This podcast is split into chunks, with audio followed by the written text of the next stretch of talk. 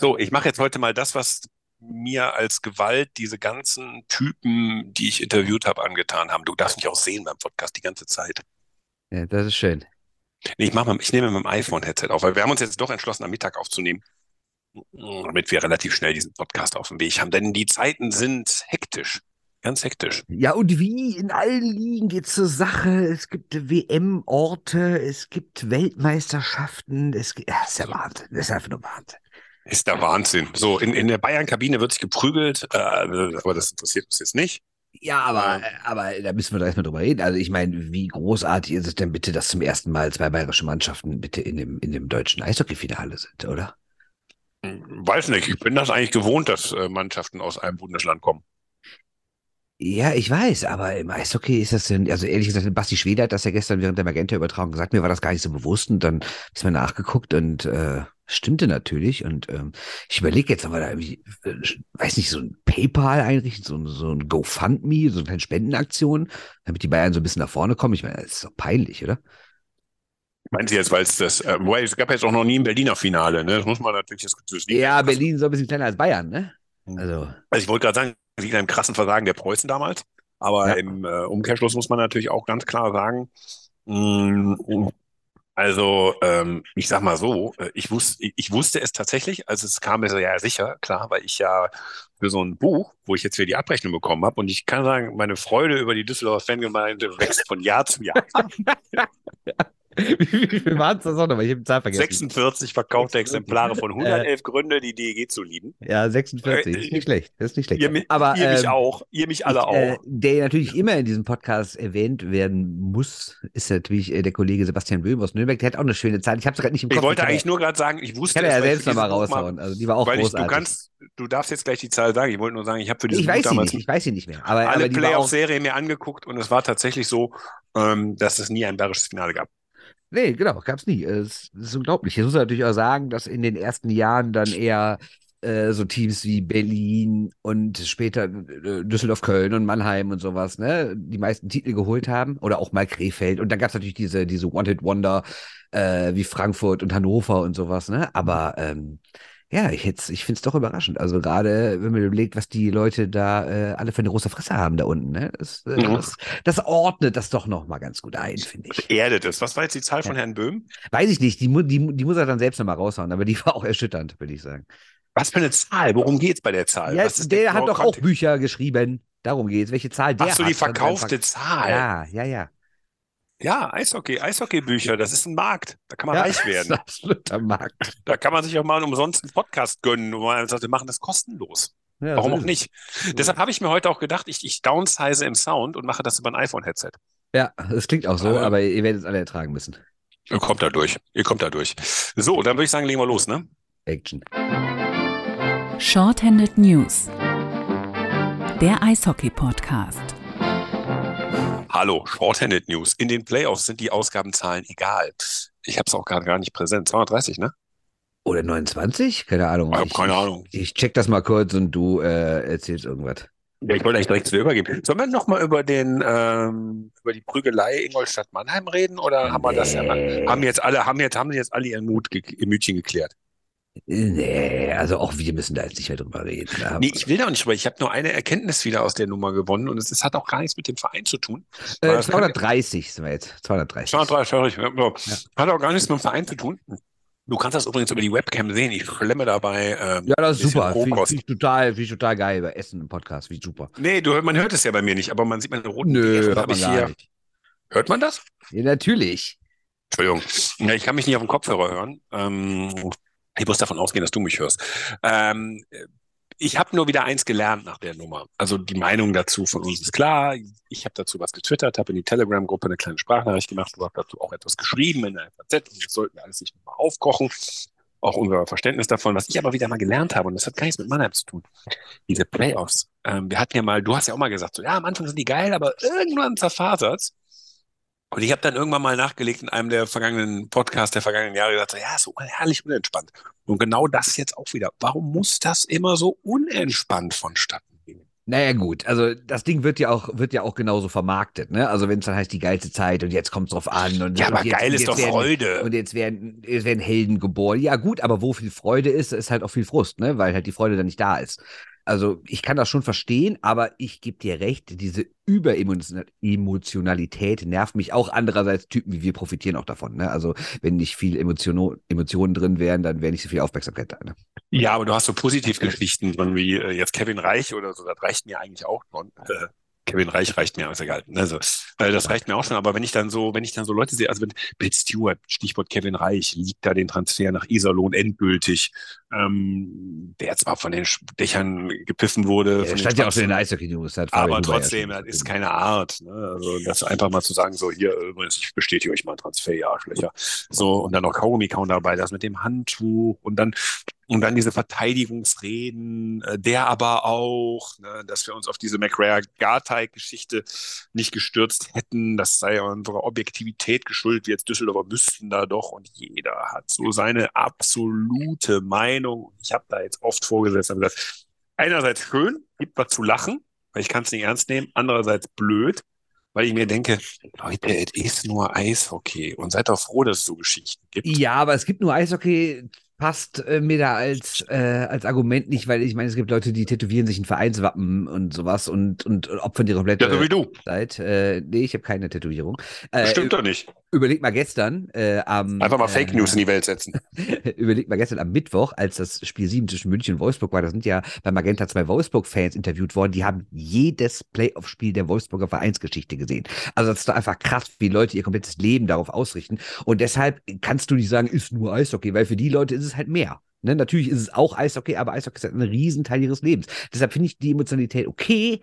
Mich nervt es halt nur, wenn es in so eine Richtung geht. Und klar müssen wir uns ein bisschen an die eigene Nase packen, weil wir natürlich auch gerne mal ein bisschen zündeln und provozieren. Aber mich nervt halt, wenn so gar kein vernünftiges Gespräch mehr möglich ist. Sei es irgendwie persönlich in einem Stadion, sei es online oder sowas. Also wenn dann nur noch Hass kommt und nur noch Pöbeleien und sowas, ne? Und auch bei aller Kritik so an David Wolf, die wir natürlich auch mitgehen, auch diese ganzen Sachen müssen nicht sein, ne? Also und das nervt mich dann. Wenn es halt so, klar, ich bin auch emotional, wenn es um meine Vereine geht und sowas, ne? Gar keine Frage. Also ich meine, am Samstag war ja ein Old Firm Derby in Glasgow, da kannst du mit mir auch nicht vernünftig drüber sprechen, gebe ich zu. Aber zumindest eine Stunde später kann ich es irgendwie. Ne? Und, äh, Ja, aber darum geht's mir. Äh, Genau darum geht's mir. Ich will doch nicht, dass jemand im Spiel schon eine Blitzanalyse sagt, ja, zum Sport gehören immer zwei. Einer muss gewinnen, einer verlieren, gerade in dem Sport, gerade im Playoff. Und ähm, ja, gut, auch in der Niederlage liegt eine schöne Geschichte und die nehme ich jetzt mit nach Hause. Da will ich ja gar nicht. Aber was ich mich, was ich mich schon frage und was mich schon ein bisschen nervt, ist so diese Stunden, Tage später, dieser heilige Ernst. Ich so, nein, das muss jetzt in der Geschichte des Eishockeys so gedeutet werden, dass ich recht habe und mir nachträglich der Meistertitel anerkannt wird. ja, und was ich vor 15. allem so krass Das finde, nervt. dass Leute. Leute in den Playoffs gar nicht mehr in der Lage sind, auch die andere Sicht zumindest zu berücksichtigen. Man muss sie ja nicht mitgehen. Also es gibt ja auch Diskussionen, wo ich mir denke, nee, ich habe recht. Aber trotzdem denke ich mir dann, ja, okay, aber ich kann zumindest verstehen, dass der oder die andere das Thema aus einer anderen Sicht beleuchtet und zu einem anderen Ergebnis kommt. Dann sage ich trotzdem nicht, äh, ich habe jetzt die Diskussion verloren oder so.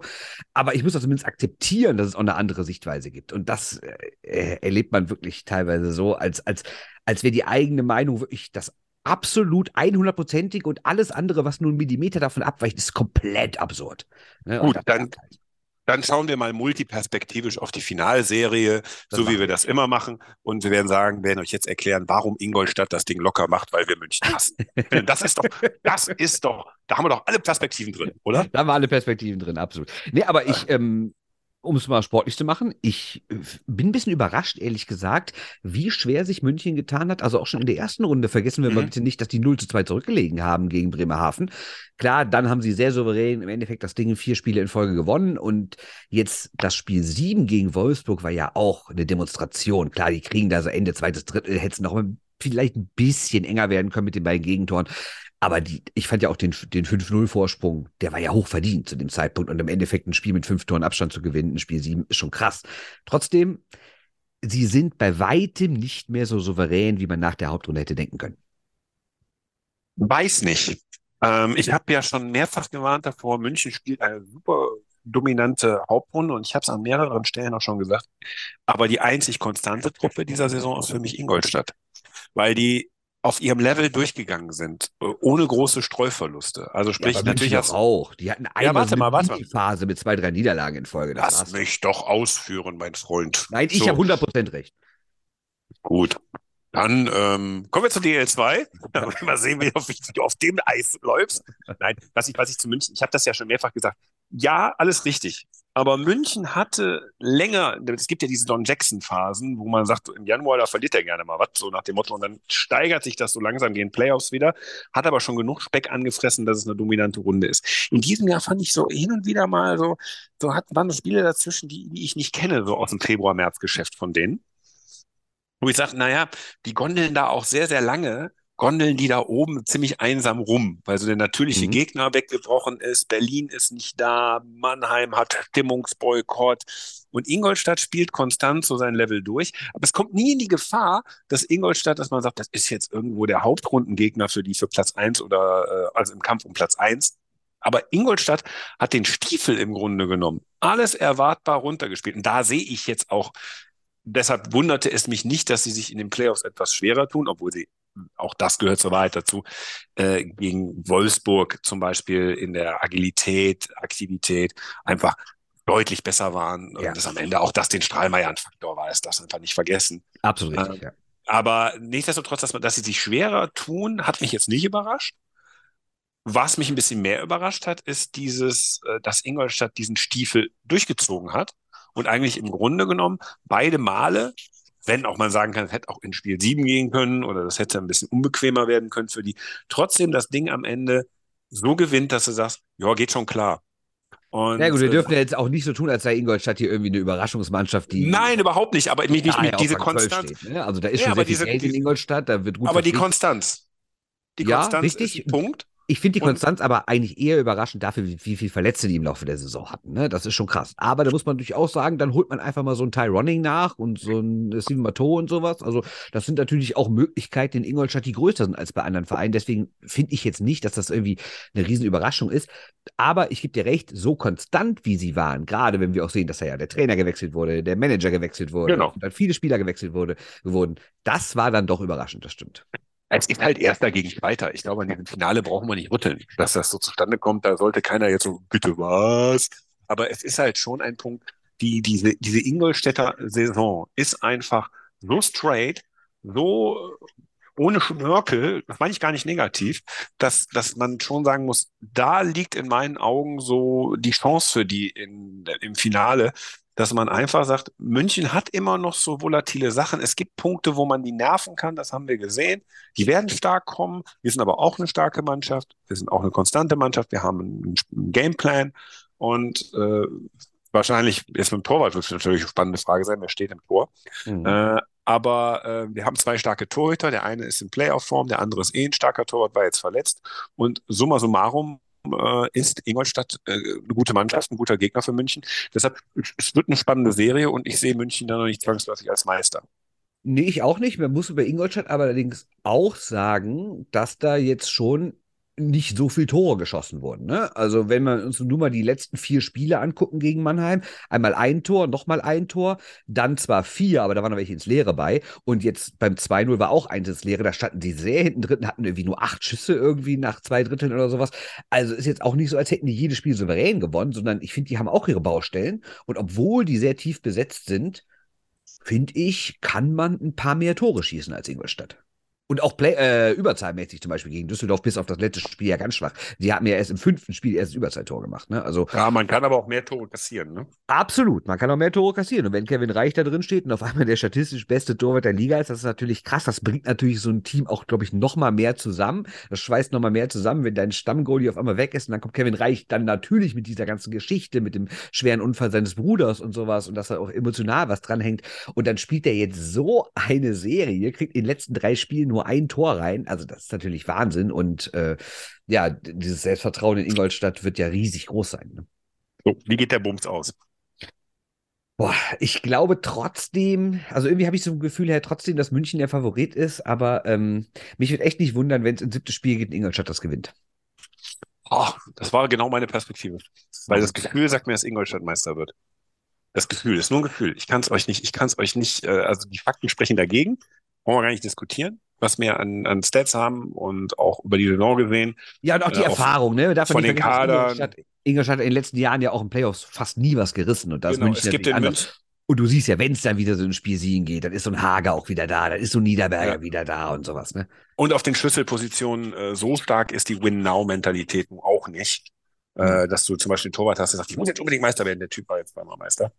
Ähm, Hager war, glaube ich, auch schon mit denen Meister, wenn ich das richtig rechne. Ähm, also es, ja, und Don Jackson, das Spannende ist, ist es Don Jacksons letzte Serie.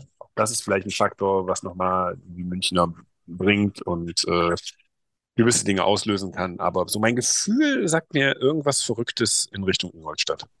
Hm, könnte sein. Es wäre ein schöner Übergang zur zweiten Liga, oder? Das ist auch ein bisschen verrückt gelaufen, oder? Ja, also zumindest das in Kassel. Das mit Krefeld überrascht mich jetzt nicht. Das Nö, das äh, überrascht mich. war. Die haben ja die ganze Saison nicht so richtig stark gespielt. Ähm, Nee, also es gab ja auch diese Äußerung, wir sind ja gar nicht aufstiegsreif. Stell dir mal vor, die hätten jetzt aufgestiegen und hätten am Ende gesagt, nee, können wir gar nicht machen. So finanziell. Ja, Hätte ich ja auch die haben ja schon im Viertelfinale sieben Spiele gebraucht, ne? Wir waren ja da und äh, Mhm. ja, ja. Aber Also- die andere Serie, also ich muss, du, du kannst vielleicht ein paar Details mehr erzählen, weil du auch Spiele gesehen hast. Ich muss sagen, ich Ich habe, habe nur eins gesehen. ich habe nichts gesehen. Ich habe natürlich nur gelesen und Statistiken und Texte gelesen und Podcast gehört und sowas. Ähm, deshalb finde ich es auf der einen Seite schon krass, wie Kassel jetzt eingebrochen ist, weil eine Mannschaft, die so dermaßen die Hauptrunde dominiert, die hätte ich schon ein bisschen weiter vorne erlebt. Andererseits ist es ja auch nicht das allererste Mal, dass es sowas gibt. Erinnern wir uns an Geschichten wie aus der NHL mit Tampa vor ein paar Jahren, die auch äh, die beste äh, Hauptrunde überhaupt hatten und dann sogar gesweept wurden im Viertelfinale, wenn mich nicht alles täuscht. Von Äh, Columbus. Genau, von Columbus. Also, was, also es gibt ja immer mal Teams, die dann in den Playoffs schlechter sind, als man es erwartet. Aber von Kassel äh, hätte ich, ohne wirklich Ahnung von dieser Liga zu haben, wirklich erwartet, dass sie da durchgehen. Bad Nauheim hat's doch geil gemacht. Ist ein unterschätzter Gegner. Hm, Ich habe mir das Spiel 7 angeguckt. Äh, das, nee, das sechste Spiel war es, ne? Äh, Spiel Mhm. 6, ne? Spiel 6, ja. Habe ich mir in Bad Nauheim angeguckt. Erst einmal, da, wer, wer, wer, wer danach kein nicht Abutze von Badesalz gucken will, weil da schlägt der Wetterau, äh, der Dialekt nochmal Vollgas durch. Da war das schon Heimatgefühle bei mir, weil ich sagte, Ja. muss ich nicht fahren. Und die ganze Zeit, weil da so ein Holzdach ist. Also erstmal klingt der wie, wie heißt, wie heißt der von Badesalz? Der eine, der, der kleinere. Ich weiß nicht, wie die heißen. nicht der mit dem Cliffhanger beim 10-Meter-Brett, sondern der bei den Rottgau Monotos Erbarme zu spät die Hesse komme. So ungefähr, äh, also wenn Hesse Hochdeutsch sprechen will, ne, es aber nicht kann, dann klingt der Kommentar so. Das liebe ich an Spray TV, dass man so regionale äh, Sprengsel bekommt zu einem absurd teuren Preis, by the way, 8,90 Euro für das Spiel. Wenn ich mir jetzt hätte die Finalserie angucken wollen wegen Kassel, das Ding geht über sieben Spiele, dann hätte ich ein 60-Euro-Paket bezahlen müssen. Wie Ravensburg, meinst du? Ja, muss man. Ja, ja, wenn Kassel jetzt durchgegangen wäre, ne, und dann hätte man ja doch so. geguckt, weil ging ja da im Aufstieg, ist ja relevant für das, was wir hier treiben. Jetzt nicht mehr so. Sorry, Richtung Ravensburg und äh, Bad Nauheim, aber das Finale hat jetzt so, sagen wir mal, für die DEL und für das für die Architektur des deutschen Eishockeys hat das jetzt nicht mehr so die Relevanz. Äh, das glaube ich, dass da freuen sich auch beide sehr drüber. Ibisch. Heißt aber, ich kaufe kein Spiel. Äh, oder vielleicht das letzte. Nochmal Ja, du sprichst aber ein gutes Thema an, weil äh, wer weiß, ob sich das mal wieder ändert. Also klar, natürlich erstmal Augsburg ist dadurch drin geblieben. Jetzt, Ja, aber lass doch mal, lass doch mal kurz, lass doch mal kurz, Ach so, ähm, okay. lass doch mal kurz rein. Dann habe ich das angeguckt und äh, da ist ja so eine niedrige Hallendecke in, in Bad Nauheim. Und dann schreien da die ganze Zeit diese, das ist ja wirklich ein Pöbelpublikum vom Feinsten. Äh, also, ähm, was da so bei Checks den Menschen gewünscht wird, ich weiß, wird in anderen Hallen auch sein, aber wenn ich mich so nah am Mikrofon befinde, wünsche ich das vielleicht nicht. Da gab es einen Kollegen, dagegen ist der Bremer Hafenrufer von diesem einen Spiel, ähm, vor, vor, vor dem Freiluftspiel in Köln. Ja. Beispiel ist ja gar nichts dagegen. Aber waren schon ein paar gute Sachen dabei. Ja, und äh, ich sag mal so, es, es, es wurde, äh, nachdem Bad Nauheim das Spiel gedreht hat, wurde es einfach mental. Und dann kriegtest du das nicht mehr hin. Das konntest du sehen. Und äh, für uns war es schön, weil es das so entwickelt hat, äh, 3-2, 4-2. Und dann konnte man halt schöne, lustige Sachen machen, so in Richtung Augsburg. Ähm, weil so, jetzt kann man so langsam die Biervorräte sortieren. Hm, jetzt könnte man vielleicht schon mal einen Grill anschmeißen. Aber jetzt ist doch gar nicht so spät, ehrlich gesagt, für Augsburg. Also ich meine, es hieß ja, die müssen monatelang warten. Also natürlich äh, wäre es schöner gewesen, direkt nach Ende der Hauptrunde zu wissen, wie es weitergeht. Aber ich finde, wir haben jetzt irgendwie Mitte April, da kann man doch eine Saison planen, finde ich So, was willst du jetzt ansprechen mit Spray TV? Willst du jetzt sagen, das Nee, müsste eigentlich. nee. Nein, nein, nein, ich will nicht Spray TV ansprechen. Ich will ansprechen, ob denn äh, wirklich das so weitergeht, weil es gab ja eine Pressekonferenz in Frankfurt dieser Tage, also eigentlich mit Blick auf die ersten Mhm. Testspiele der deutschen Nationalmannschaft. Aber da war auch äh, Herr Merten zu Gast vom DEB und da war Herr Ansing zu Mhm. Gast, äh, der ja auch im Aufsichtsrat der DL2 Mhm. sitzt und die haben beide gesagt, dass es eigentlich sein muss künftig, dass der Meister aufsteigt aus der zweiten Liga. Da müsste man irgendeine Lösung finden und vielleicht von diesem Mhm. 8000 Punkte Plan ein bisschen runterkommen. Und ich verstehe natürlich absolut, dass die DEL sagt, wir lassen hier nicht jeden rein, sondern man muss auch die infrastrukturellen und wirtschaftlichen Voraussetzungen erfüllen. Aber ich glaube trotzdem, in das Thema wird ein bisschen Bewegung kommen. Das heißt nicht, dass bald vielleicht jeder aussteigen kann, aber ich könnte mir vorstellen, dass es da sehr viel Lobbyarbeit geben wird von der DEL 2 und ihren Clubs in Richtung DEL, dass man diese 8000 Punkte ein bisschen aufweicht. Ja nicht in unserer Telegram-Gruppe. Richtig? Äh, und damit weißt du gar nicht, was ich jetzt sagen werde, aber das habe ich da schon beschrieben. Ähm, es geht genau in die Richtung. Ja, man hat jetzt einen Vertrag und man hat so ein gewisses äh, Schutz, Schutzmechanismen für einen Absteiger eingebaut. Da geht es um die Bürgschaft von 860.000 Euro, die du bringen musst, damit du aufsteigen kannst. Das ist eine Bürgschaft. Ne? Die zieht nur in dem Fall, wenn du aufsteigst. Und das machst du über Sponsoren, die sagen, wenn er aufsteigt, tun wir dazu sowieso in die Kasse. Und wenn er absteigst, kriegst du das quasi, das ist ja wie in England zwischen Premier League und äh, Championship, dass du als Absteiger so einen Schutzschirm kriegst. Weil das ja Mhm. arge Unterschiede sind. Was aber auch den Wettbewerb dann wiederum verzerrt in der Championship, ne? beim Absteiger, muss man auch sagen. Ähm, aber äh, das ist diese, diese, diese, diese Zahlung, finde ich gar nicht problematisch. Da kann man mal irgendwann überlegen, dass die Liga das über alle Vereine stemmt. Sehe ich genau. jeder- Ja. Das, das ist aber auch nicht das Problem. Ich glaube, das kriegen die hin, wenn die das wollen. Das ist diese Infrastrukturgeschichte im Stadion. Und ich finde sie auch als Debatte langsam lächerlich, weil wenn ich jetzt mal so durch die DL2-Saison gucke, was man halt mal so mitgenommen hat, weil es einen noch mehr interessiert jetzt, die meisten Stadien sind für mich ähm, DL-tauglich. Wenn wir mal von Iserlohn als untere Benchmark ausgehen in der Oder Architektur. Frankfurt. Nee, Frankfurt nicht. Habe ich was zugeschrieben. Ja, Also, aber, i- aber kameratechnisch gibt es ja große Probleme. ja, aber, aber jetzt, aber jetzt ganz ehrlich, wir reden über Kameratechnik, da muss was, da muss investiert werden. Ja, aber auch, und es sind ja, ja, es sind ja nicht nur die Kameras, es sind ja auch so Wege für Kabel und Ja, aber und Bernd, sowas. Bernd, Bernd, Entschuldigung, es wird in Frankfurt immer mit Parkplatzsituation argumentiert, an einem der besten ÖPNV angebundenen Stadien in Deutschland, in der deutschen Eishockeyliga, weil du, du kannst ja mit der S-Bahn, bist du da. Zweite, kannst du von Frankfurt überall aus sehen. Zweite Nummer, äh, fehlende VIP-Räume. Ja, Entschuldigung, es gibt auch Hallen in, in, in was soll das, Straubing, Iserlohn, äh, was, was sollen die sagen? ja, Iserlohn hat relativ viele VIP-Plätze da oben. Ne? Also, Ja, VIP-Plätze, aber die geht's ja. VIP-Loge, die VIP-Loge, wo, wo, wo du aus guckst, die haben ja draußen dieses VIP-Ding, daraus können Einnahmen generiert werden. ich Frankfurt jetzt, ja. ja. Frankfurt hat sich auch immer so klein rechnen. Das ist halt ein Überbrückungsding, aber Ding ist gut gemacht, das funktioniert ein paar Jahre. So, dann haben wir die Sache mit der Anzeige. Ja, die hast du aber in anderen Hallen auch gehabt, die löst man mit LEDs und da muss in Frankfurt was geschehen. Das kann so nicht bleiben. Aber auch das ist jetzt keine Frage, wo ich sage, hm. Und dann, wenn du das alles bereinigt hast über Ticketpreise, ja, haben die Frankfurter ein größeres Stadion als, die, als viele andere Clubs. Und Mhm. da, können sie ja mehr Einnahmen generieren. Also die Nummer zieht nicht und dann so ankommen Convenience-Sachen Parkplätze. Ja, Parkplätze bei der guten ÖPNV-Anbindung. In Iserlohn Parkplätze. Hallo, da kriegst du die Autoreifen zerstochen, wenn du ins na- benachbarte Einfamilien, äh, in diesen Einfamilien-Hypothekenhügel fährst, weil die keine Leute da haben wollen. Also hast diesen kleinen Parkplatz vom Seilersee. Also diese ganze Argumentation hat für mich Schwächen. Es gibt Stadien, ich würde Bad Nauheim dazu zählen. Ähm, ich höre aus, den, aus, aus dem Sahnpark, da höre ich auch so im Osten, dass es nicht so geil ist. Bayreuth soll eine Klapperbude sein, die haben sie aber auch ein bisschen aufgehübscht. Aber alle anderen Hallen, wenn du dir die anguckst, ja, kannst du da DEL drin spielen. Ist doch nicht mein Problem, wenn die dann nur 3000 Tickets verkaufen müssen. Wenn sie pro Ticket 40 Euro verlangen, die Leute bezahlen das, ja, dann kriegen sie es ja gematcht. Also ich finde diese äh, Fragen, was die Kameratechnik angeht, am Ende dann relevant. Nur das ist natürlich die Aufgabe desjenigen, der die Rechte hat, der das anbieten will. Und ähm, naja, der muss halt gemeinschaftlich investiert werden. Also insofern finde ich diese, ja, aber nicht nur. Also klar, ich finde es vorgeschoben.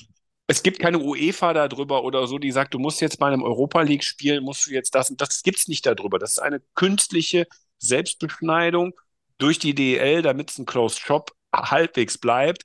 Nur, das wird nicht mehr lange auch haltbar sein, weil einfach die argumentativen Lücken, es gibt in der DEL einfach Hallen, die sind shittiger als die in der DEL 2 und damit ist das Thema eigentlich erledigt. Sondern geht es um die 860.000 Euro, die soll die DEL zusammenbringen und das ist gut. Ich sagte jetzt die ultimative Lösung aus meiner Sicht, die das Problem sofort löst. Macht doch eine Ligengesellschaft mit 28 Clubs. DL1 und DL2, wie es beim Fußball ist. Eine Ligengesellschaft für alle. Das ist das deutsche Profi-Eishockey, das unter dem Dach. Und die machen auf den Abstieg. Das fände ich auch nicht schlecht, aber ich finde trotzdem, dass man das Hallen- Hallenargument nicht komplett wegwischen kann, weil das Problem ist ja immer noch im Eishockey. Doch, wir sind in den Playoffs. einfach dass über die Zentralvermarktung äh, halt nicht genug reinkommt und halt das meiste Geld am Spieltag daheim verdient werden muss.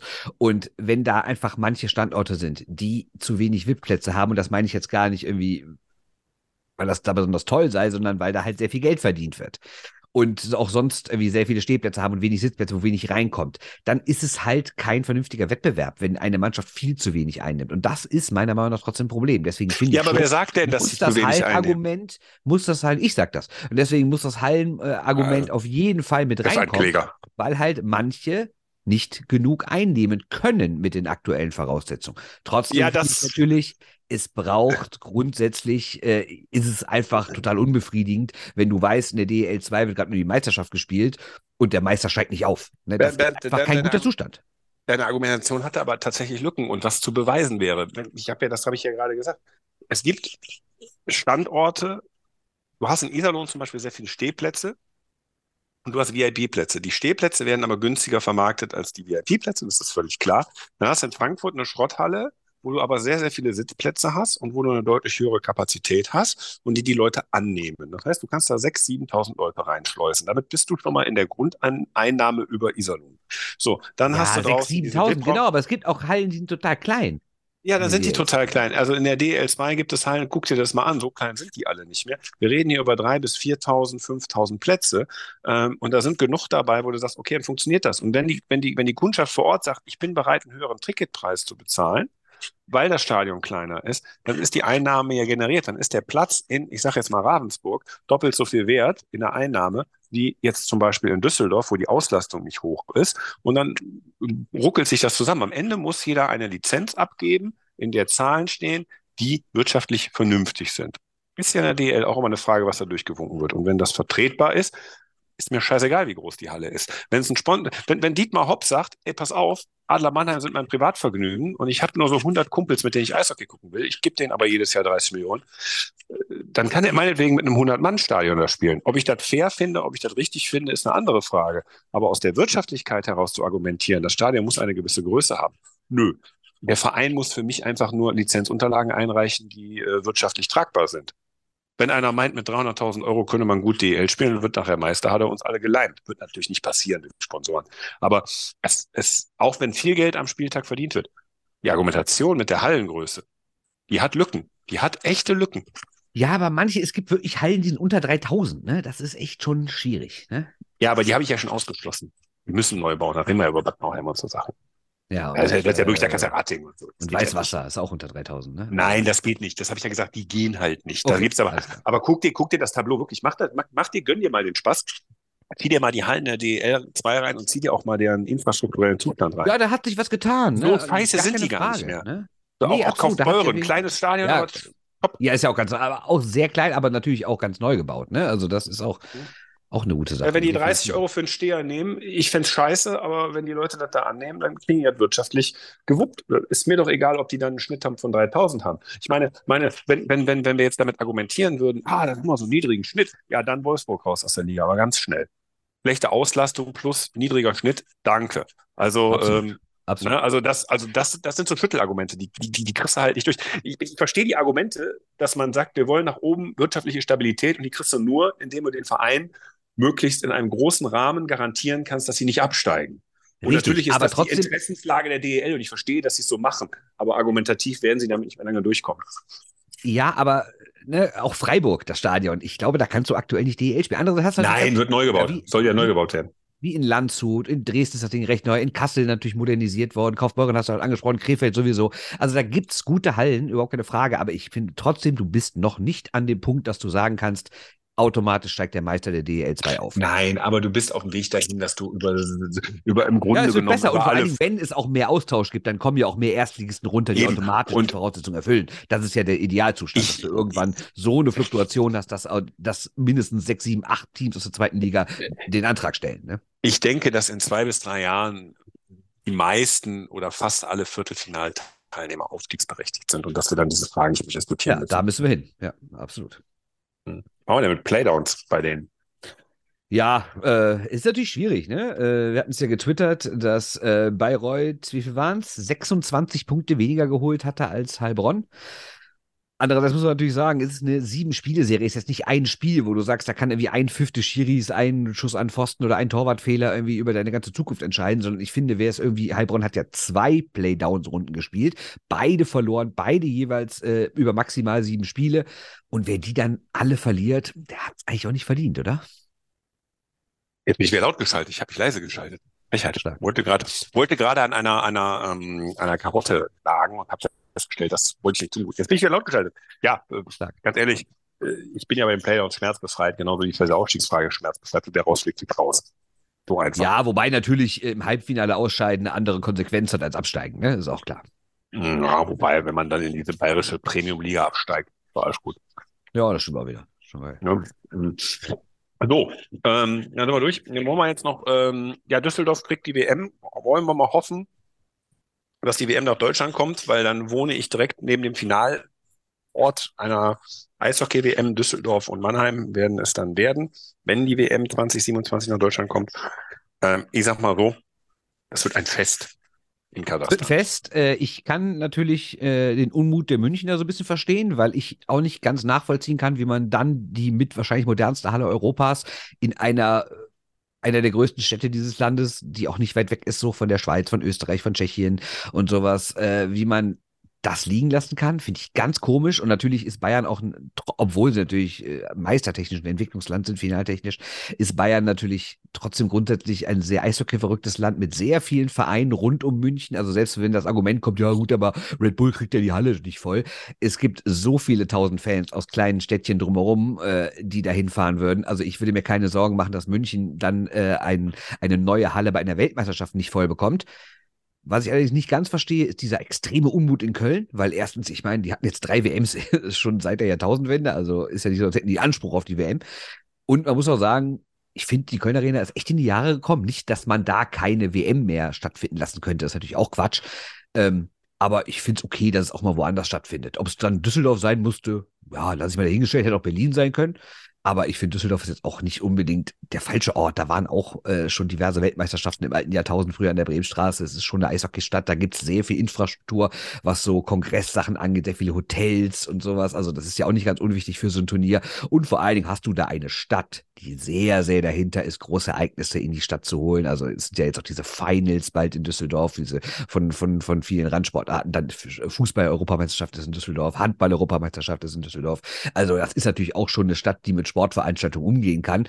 Und äh, ja, ich glaube, dass die Stadt Düsseldorf da auch äh, wahrscheinlich äh, gute. Angebote gemacht haben wird im DEB und im Weltverband. Ne? Deshalb äh, ist das auch fast eine logische Wahl, finde ich.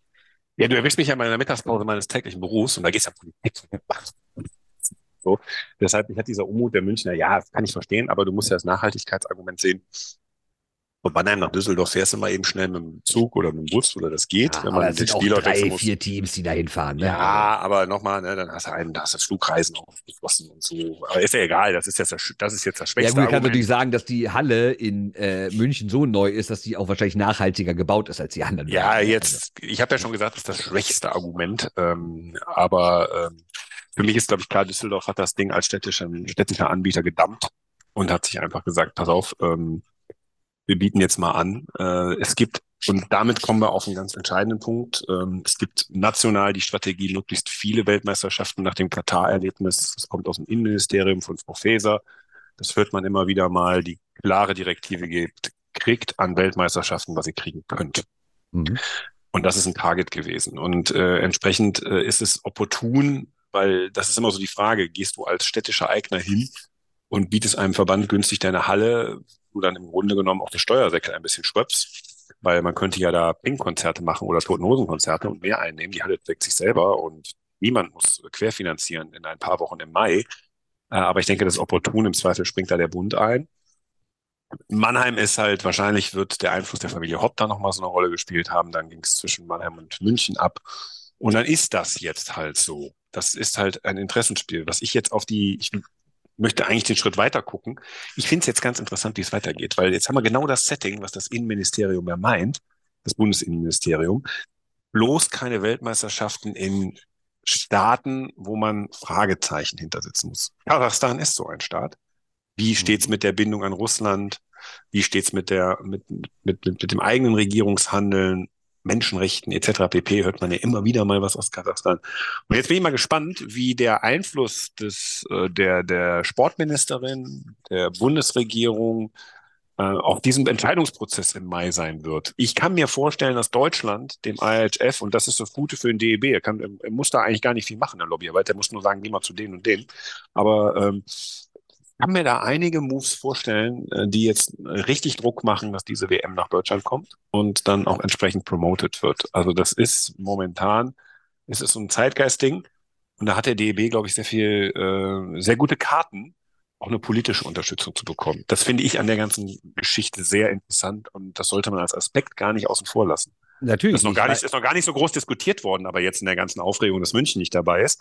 Das wird jetzt ein richtig schönes Rattenrennen im nächsten Monat, wenn nicht sogar der kann. Ich, ich sehe Olaf Scholz schon mit dem Eishockeyschläger durch die, durch, durch, die, durch die Bundespressekonferenz rennen. Ja, zumal man ja auch nicht vergessen darf, dass gerade im Eishockey die Verbindung zwischen Kasachstan und Russland sehr, sehr eng ist. Ne? Astana spielt ja äh, in der KHL mit. Und äh, naja, dass da auch Verbindungen von wirtschaftlicher Natur zwischen den beiden Ländern bestehen, ist jetzt äh, auch nicht ganz überraschend. Die Frage wird natürlich sein, wie groß ist der Einfluss der Russen in der IHF in der aktuellen Situation? Dass der grundsätzlich groß ist und dass auch Vermarkter im Hintergrund wie Infront äh, sehr gerne russische Teams wieder dabei haben würden, weil dann einfach mehr Geld verdient wird, sei es über den russischen TV-Markt, sei es über Werbekunden, die mehr ausgeben, weil sie halt im russischen Markt dann präsent sind. Das ist ja kein Geheimnis. Es ist aber auch kein Geheimnis, dass gerade Schweden, Finnland, Lettland sehr, sehr antirussisch gerade unterwegs sind. Und die Frage ist, wird dieser Konflikt halt auch bei der WM-Vergabe mit ausgetragen? Jetzt kann man vielleicht davon ausgehen, dass bis 2027 die Wogen wieder ein bisschen geglättet sind und die Russen da wieder mitspielen. Aber muss das Turnier dann in Kasachstan stattfinden, zumal es ja dieses Jahr in der aktuellen Lage vergeben wird? Was wäre das für ein Signal? Ne? Also ich glaube, dass da die Weltpolitik eine sehr große Rolle spielen wird, ob dieses Turnier halt an einen in Anführungszeichen russlandfreundlichen Staat vergeben wird oder einen mitteleuropäischen Staat, der von vielen Ländern, die gerade in der IHF was zu melden haben, unterstützt wird. Da ich ja hier schon rüde abgeblockt wurde, also ich sagte, Düsseldorf hat über die politische Lage und über das über die Eignerstruktur und über die äh, politischen Gefechtsgebiete eine gute Chance, die WM zu kriegen, gleich hier schon rüde abgeblockt wurde.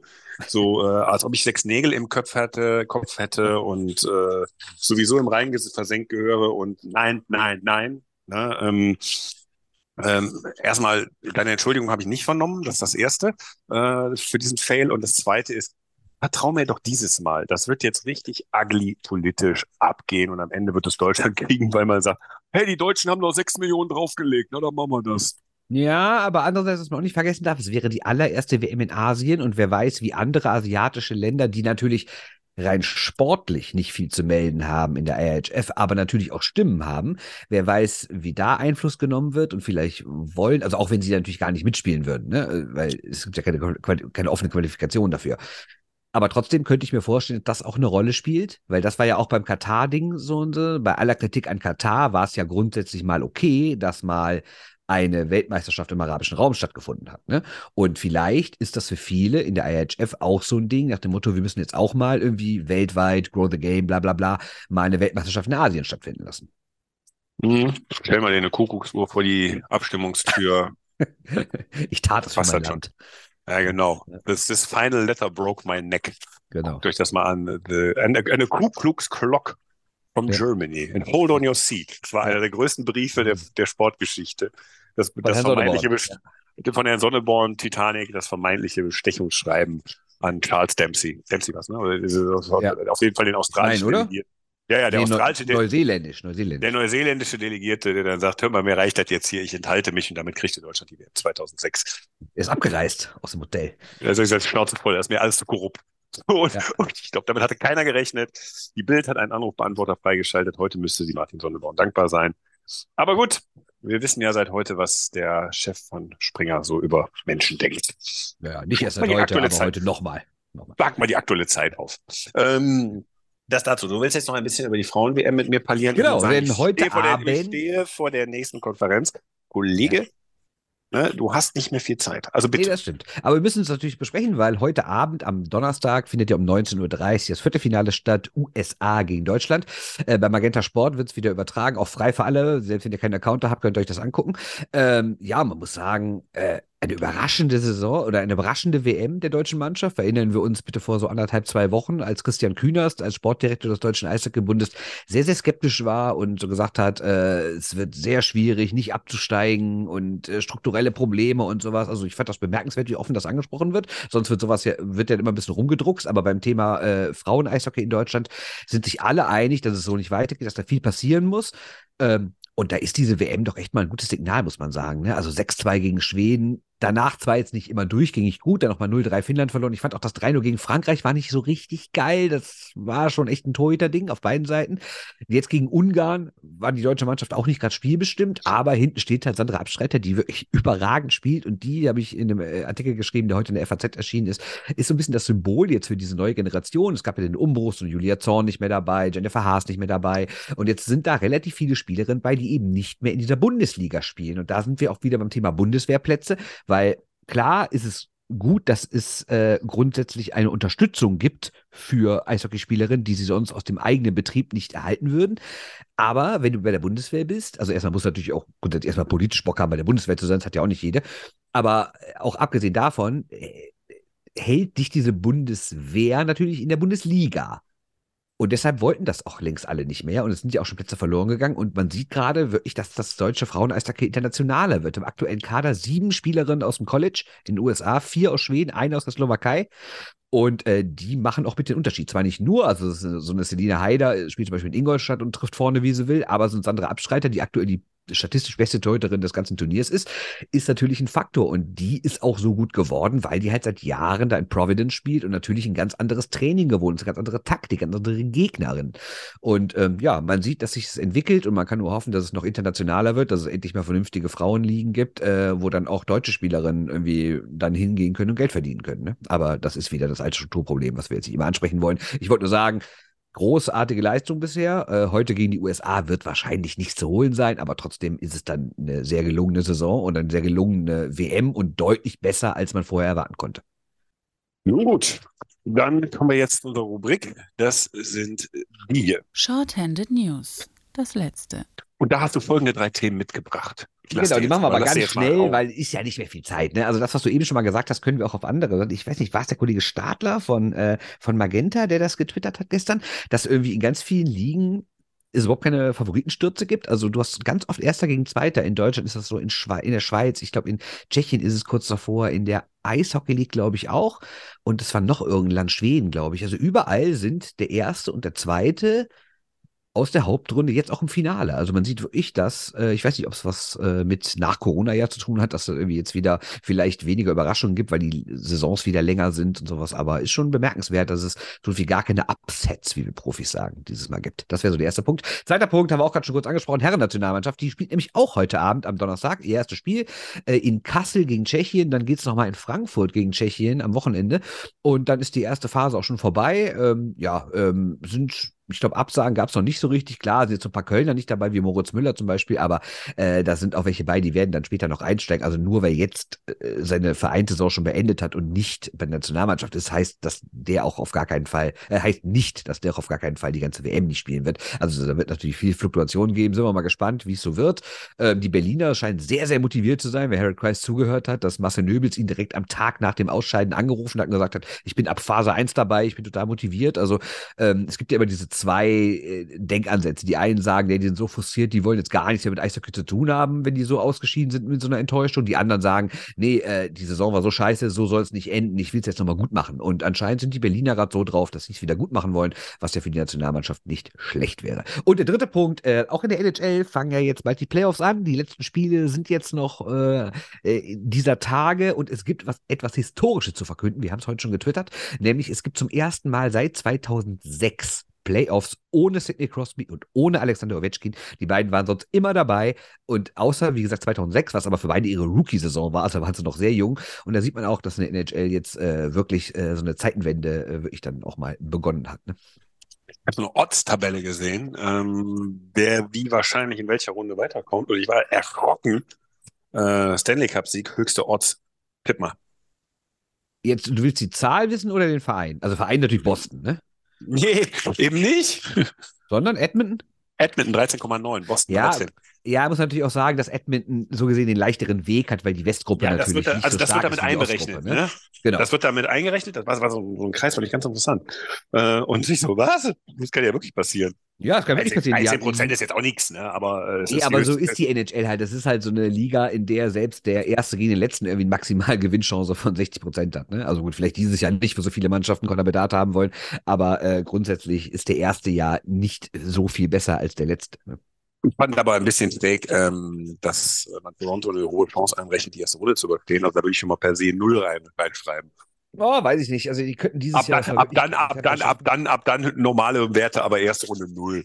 Ja, genau, genau. Null, und wenn, aber wenn sie es über. Also Wenn sie es schaffen. Das ist ja so ein bisschen, wie es auch bei Washington jahrelang war, die nie über die zweite Runde hinausgekommen sind, weil sie immer an Pittsburgh gescheitert sind. Und als sie dann einmal an denen vorbei waren, sind sie Meister geworden. Ne? Aber Also- jetzt mal ehrlich, wenn ich Toronto-Fan wäre und Bostons Performance sehe, ne, da würde ich doch schon wieder, würde ich mir schon wieder einen Kotzeimer holen, oder? Ja, aber die sind auch echt sehr stark, Toronto, ne? Und ich, wer weiß auch, wie sich äh, Boston und die Islanders abnutzen werden in dieser ersten Runde, ne? Also, keine Ahnung. Wird auf jeden Fall. Ja, aber nur nochmal, ne? Traumata und so, ne? Also, Ja, äh, klar, aber wenn du es dann einmal überstanden hast, wenn du die erste Runde überstanden hast und dann gehst du auch ganz mit ganz anderem Selbstvertrauen dann in die zweite Runde, ne?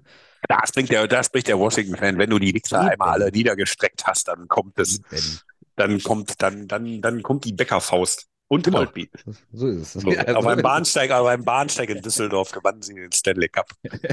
Nee, nee, nee, nee, um nee, sechs. nee, nee, nee, nee, nee. Den Stanley Cup habe ich, äh, den habe ich zu Hause am Sofa erlebt. Aber ähm, diesen Heute. Seriensieg gegen, äh, gegen Pittsburgh, den habe ich am Bahnsteig erlebt. Ach so, stimmt, ja, aber es ist, der Holtby safe da auch, oder? Aber Fall, äh, jedes Mal Bäckerfäuste. Immer So. Bäckerfäuste, absolut. So, du sagst den, du, du definierst übrigens noch den Zeitpunkt, da warte ich noch eine Antwort für ähm, Trikotbestellungen. Wenn Adidas Abverkauf ist. Ja, aber ich glaube, es dauert noch, ne? Und dann Ja, dauert noch. Du hast das- Fanatics. Du hast, boah, Fanatics ist so schlimm. Wer hat sich denn das ausgedacht? Keine Ahnung, Fanatics und NHL. Boah, was ist das schlecht, ey. Es ist, es ist wirklich so. Da, dann sind auch die Trikots, die bei der WM verkauft werden, die nicht mal, die nicht mal in die das ruchbare ist ja Nähe auch so ein kommen. Punkt, den wir eigentlich, äh, den, den werden wir während der WM mal vernünftig angehen. Das ist ja auch unglaublich. Man kann nicht die Trikots kaufen, die die Spieler tragen. Damit Ja, aber das sagen wir doch seit Jahren. ich Und ja dann gibt die es so komische Qualität, sondern ich meine allein die Optik. Ja, weil aber die die sehen so scheiße aus, die Dinger, die da verkauft werden. Also, Ja, du hast die doch gekauft. Nee, ich habe mir nur mal ein Finnland-Trikot gekauft. Nur mal ein Finnland-Trikot gekauft. Ja, nicht echtes Finnland-Trikot. Wobei man sagen muss, die Finnen hatten ja vergangenes Jahr in äh, Helsinki und Tampere, da gab es ja dann doch das Trikot, was die Mannschaften anhaben, aber immer nur mit der Nummer 22, also für 2022 und Finnland oben drüber. Und das gab es aber relativ günstig, also günstiger, als man jetzt so normalerweise Eishockey-Trikots kauft. Und das haben fast alle getragen. Also ich weiß noch, beim Finale, ich glaube 11.000 Leute passen da rein, also mindestens 8.000 Leute dieses Trikot getragen. Ne? Das war echt gut. Also ich habe ein Nike IHF-Trikot von Finnland, zwei Stück. Hab's mal irgendwann im Abverkauf. Schweden habe ich auch eins. Das gab es Schweden, das Ding habe ich auch. für 30 Euro oder so. Genau die Nummer. Da waren die Finnland-Dinger auch bei und Weißrussland habe ich.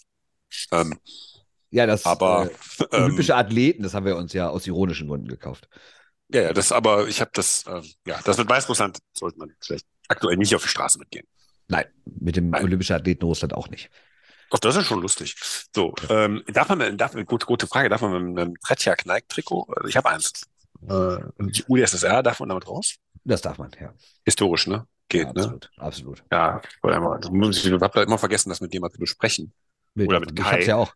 Ich habe ja auch Ja, Kai, ich habe ja Kai mal gefragt, ob ich ihm in die Kurve kommen kann, aber da war der schon wieder gesch- gedanklich schlafen kurz vor Wuppertal, wenn er in die Bahn einsteigt. Also da war schon wieder nichts mehr drin, war, war erst das dritte. Ja. So. Na dann, haben wir es geschafft. Haben wir geschafft. Gut, Ja, bis dann. Bis dann, ne? Baba. So. Shorthanded News. Der Eishockey-Podcast.